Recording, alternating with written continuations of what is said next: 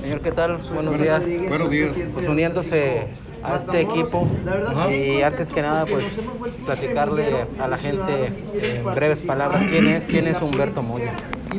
Bueno, Humberto Moya eh, ha sido durante los últimos años, digamos los últimos 10 años, eh, un luchador social, eh, una persona que está todos los días viendo a ver cómo podemos apoyar a, a la ciudadanía, cómo podemos apoyar a, por medio de nuestra organización, Unión Campesina Democrática. Eh, sabemos los problemas que hay en el campo, en el agro, la falta de recursos, la falta de apoyo del gobierno. Y pues el tema principal de nosotros ha sido los últimos años la, circulación de los autos ilegales aquí en nuestra ciudad, en la frontera y, en todo el territorio nacional. Ya le va a tocar pocos días para la campaña, para acercamiento con la población.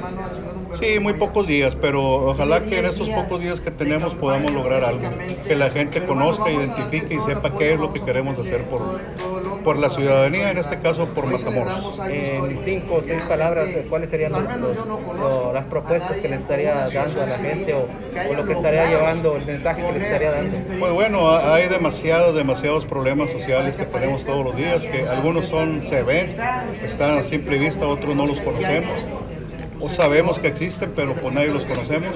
Y pues sí sería eh, proponer iniciativas que realmente puedan eh, ayudar y solucionar problemas aquí en nuestra ciudad. El mensaje por último para la población. Lo mismo que la gente vaya este 6 de junio a las urnas, que cumplamos con el, deber cívico que tenemos como ciudadanos para votar y elegir a nuestros representantes. Y pues que razonen su voto y que volteen a ver que también hay otra opción, en este caso la de nosotros que conocemos los problemas de redes sociales progresistas.